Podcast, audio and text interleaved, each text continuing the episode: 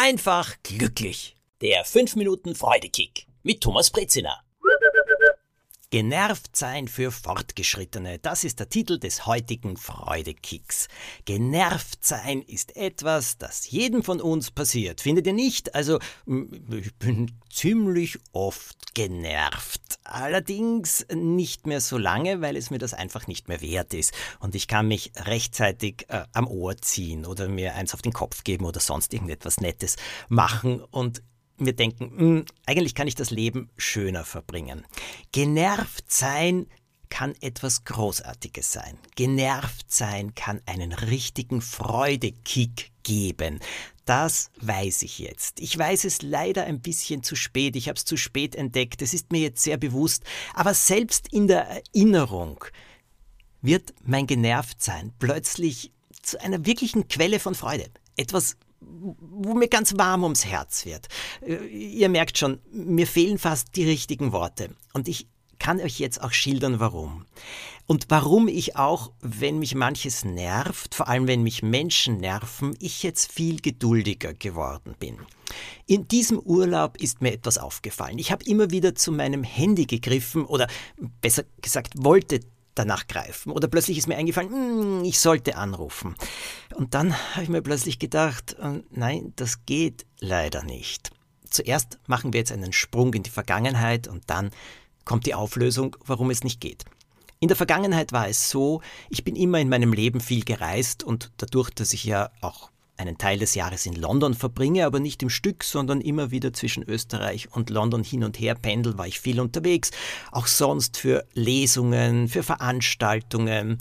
Ja, und meine Mutter, die wirklich, wirklich sehr lieb war, konnte aber auch unendlich anstrengend sein. Und ich weiß nicht warum, aber in ihrem Kopf war es irgendwie so, als äh, würde jedes Flugzeug abstürzen und wenn man nur ins Auto einsteigt, hat man an der nächsten Kreuzung bereits den ersten Unfall. Also irgendwie so, ja, lautet ihr Katastrophendenken. Und das Wichtigste war für sie, dass ich sie anrufe.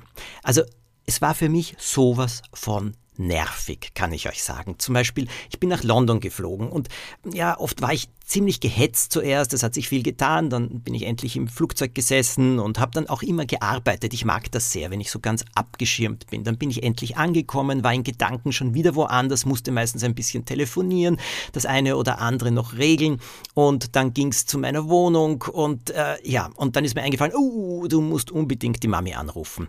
Und das habe ich dann auch getan und sie hat abgehoben und ich habe gesagt, hallo Mami, wollte dir nur sagen, ich bin gut gelandet. Domsilein, so hat sie mich immer genannt. Domsilein, ist das lieb von dir? Nein, vielen Dank, jetzt bin ich so erleichtert. Man muss sich schon vorstellen, also, na gut, ich bin so oft weggefahren, ob mit dem Zug, mit dem Auto oder mit dem Flugzeug.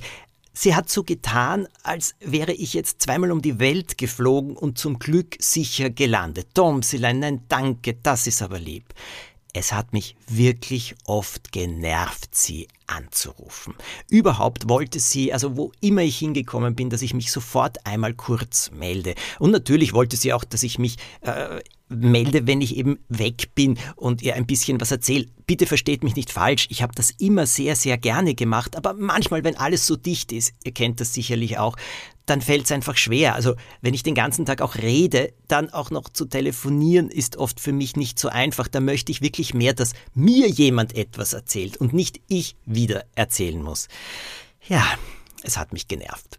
Dieses ständige Anrufen. Und wenn ich dann einmal vergessen habe, um Himmels Willen, und dann habe ich zwei Stunden zu spät angerufen, bin ich froh, dass du jetzt anrufst. Jetzt habe ich mir schon Sorgen gemacht.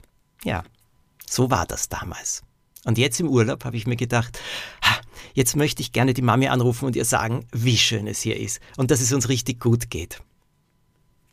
Meine Mami, meine Mutter, ist 2015 gestorben. Sie ist tot umgefallen, von einem Moment auf den anderen, aber sie war schon 91. Ja, sie lebt nicht mehr. Ich kann sie nicht mehr anrufen. Und soll ich euch was sagen? Auf einmal habe ich mir gedacht, ich wäre so gern wieder genervt, wie früher. Aber das geht nicht. Deswegen bin ich jetzt milder geworden. Aber im Urlaub habe ich mir auch gedacht, egal, ich sag's dir auf diese Weise, Mami. Es geht mir gut.